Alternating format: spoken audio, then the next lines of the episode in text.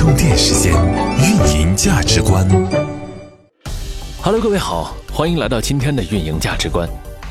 公关到底重要吗？上海交大的教师武卫辉去年的疑问，激怒了不少公关人。但这个问题啊，在这几天有了答案，重要，非常重要。给出答案的不是别人，就是海底捞。他通过两纸公关声明挽回了企业的声誉，甚至啊，在部分人的心目当中还提高了自己的形象。从危机到逆袭，这算是罕见的比较彻底的一次。它证明了公关的作用，并非只限于平常和所谓的媒体老师们的沟通关系，或是在危机到来的时刻背上属于他的黑锅，而是在关键时刻发挥力挽狂澜的作用。那海底捞到底是怎么完成力挽狂澜、成功逆袭的呢？今天呀，我们就和大家来说一说这个话题。这里是充电时间，以声音为介质的学院派资讯服务。在被《法制晚报》爆出北京旗下两家门店严重的食品卫生安全问题之后，海底捞可能承受着自成立以来最大的舆论压力。毕竟在当下的环境当中，人们对食品安全这四个字是高度敏感的。那些摆在机场里的海底捞，你学不会还能卖出去吗？在我的朋友圈当中，开始出现了不少这样的讽刺之声。三个小时，仅仅三个小时之后，他的第一份回应声明发出了，亮点在于迅速承认被披露的问题属实，并愿意承担相应的经济责任和法律责任，没有将锅甩给其他的主体，也没有临时工的出现。当企业坦诚的直面问题的时候，人们继续批判的行为就失去了着力点。随后的两个小时呢，他发布了一份明显更深思熟虑的处理通报，让已经失去着力点的批判转化成了更为正面的情绪。这份处理通报发布了更具体的七条措施，包括暂时关停两家涉事的门店，主动向政府主管部门汇报事件的进展。欢迎消费者前往门店监督检查，迅速和第三方虫害治理公司研究整改措施等等。相比于第一份偏模板式的声明，第二份处理通报积攒了更多的细节亮点。譬如说，每一条措施之后呢，都增加了具体负责人甚至是联系电话，这让人们看到了企业真正整改的决心。那在遣词造句上呢，他显然也费了不少的功夫。例如第四条当中，第三方虫害治理公司的定语是我们合作的，这透露出什么信息呢？这就是告诉我们啊，在危机发生之前，海底捞就已经聘请了专业的公司，尽力的治理虫害问题。那对于消费者来说啊，这又能够增加他们对企业的信心。最刷好评的文字呢，出现在第六条，海底捞指出，涉事停业的两家门店的干部和职工。无需恐慌，只需按照制度要求进行整改，并且承担相应的责任。该类事件的发生，更多的是公司深层次的管理问题，主要责任呢由公司董事会来承担。首先安抚员工，随后呢检讨更深层次的管理问题。但是在这个过程当中，也并非完全为涉事员工开脱，这些员工呢也应该按照制度的要求承担相应的责任，不一味的护犊子。也不往犊子身上甩锅，而是扛下绝大部分。在过往中国企业的危机公关过程当中，这样的态度相当罕见。其实仔细思考啊，第六条措施并不需要和大众来沟通，它更像是企业内部通报的范畴。毕竟喊话的对象是自己的雇员，但当这条有意被放在大众面前的时候，一个负责任的雇主形象也有利于稳固他过往在人们心中建立起来的良好形象。所以呢，在这次的危机公关过程当中，海底捞就像一个心机满满但讨人喜欢的暖男。那能怎么办呢？只能原谅他了。不少人会这么想。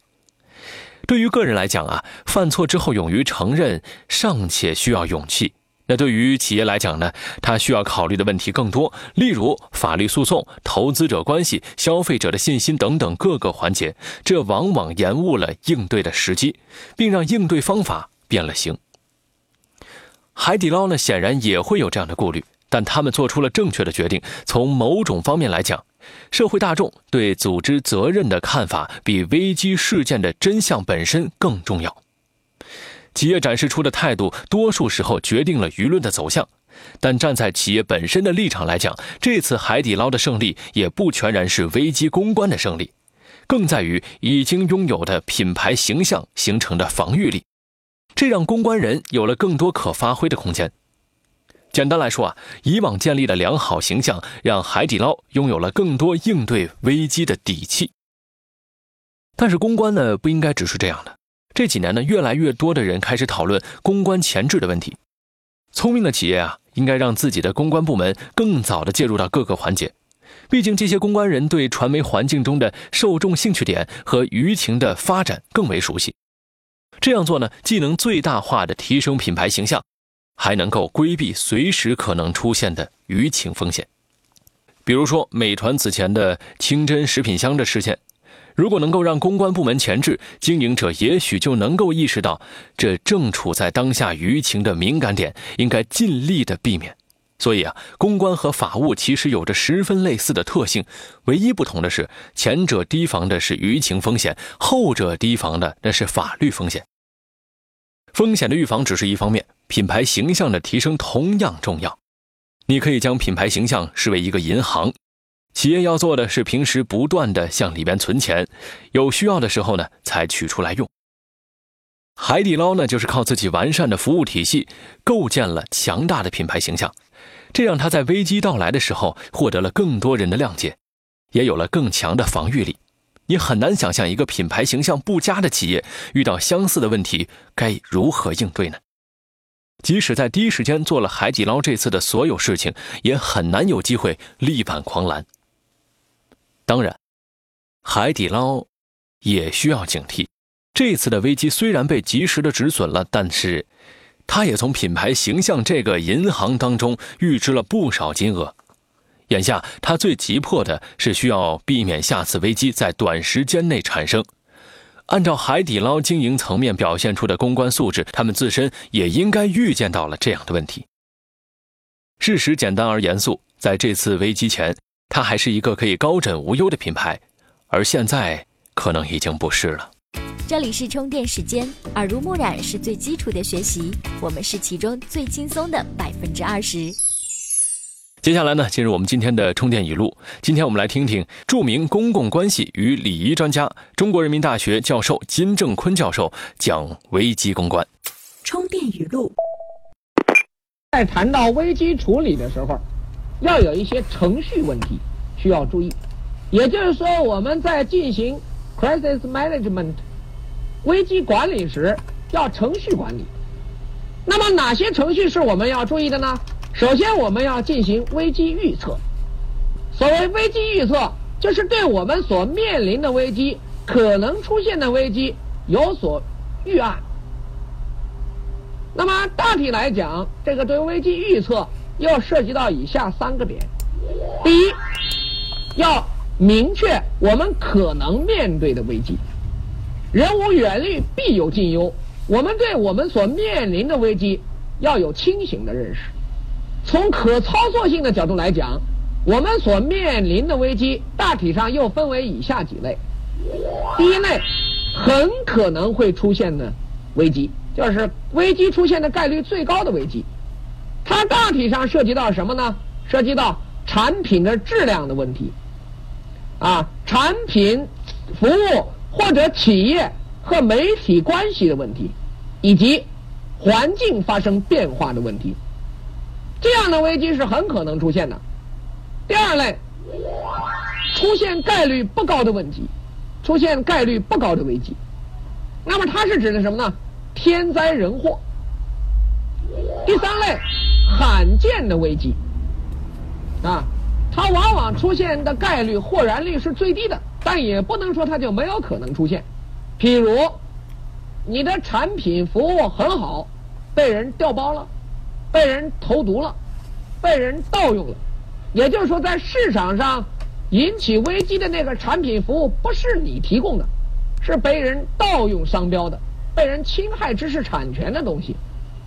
啊，再比如，你这个市政服务很好，但是突然煤气管或者说是水管爆裂了，建筑施工把它挖断了，天然气泄漏了，啊，这样一些问题。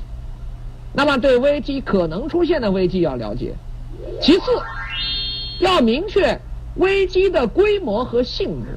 你要对可能发生的种种危机，它的规模和性质有所预测。